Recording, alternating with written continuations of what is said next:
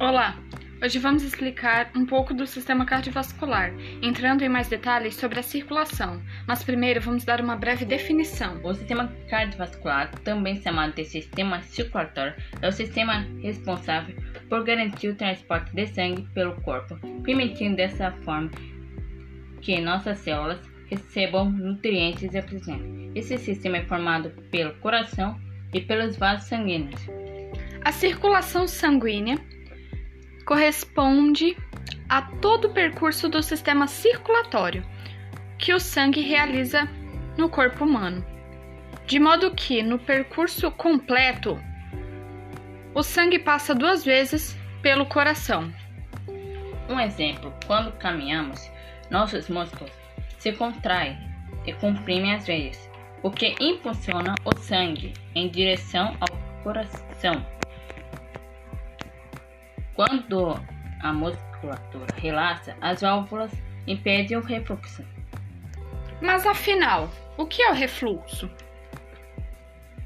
É quando o ácido do estômago ou a bile voltam pelo esôfago, causando uma sensação ardente no peito.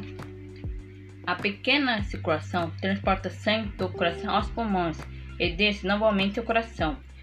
A grande circulação conduz o sangue do, do coração a todos os órgãos do corpo e é responsável pelo seu retorno ao coração.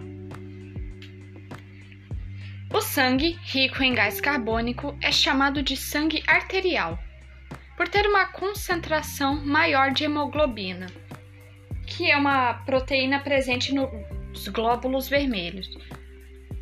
Por isso, sua coloração é um vermelho mais vivo. É bom. Já um, o sangue rico em gás carbônico é chamado de sangue venoso e possui coloração vermelho escuro. O que define uma artéria ou uma veia é a direção do fluxo de sangue. Vasos que levam sangue do coração são artérias e vasos que levam sangue em direção ao, ao coração são veias. E por fim, o sangue que sai do lado direito do coração em direção ao pulmão é venoso. Da mesma forma, o sangue volta para o lado esquerdo do coração, rico em oxigênio, sendo, portanto, um sangue arterial. E esse é um fim de mais um podcast. Até mais! Tchau!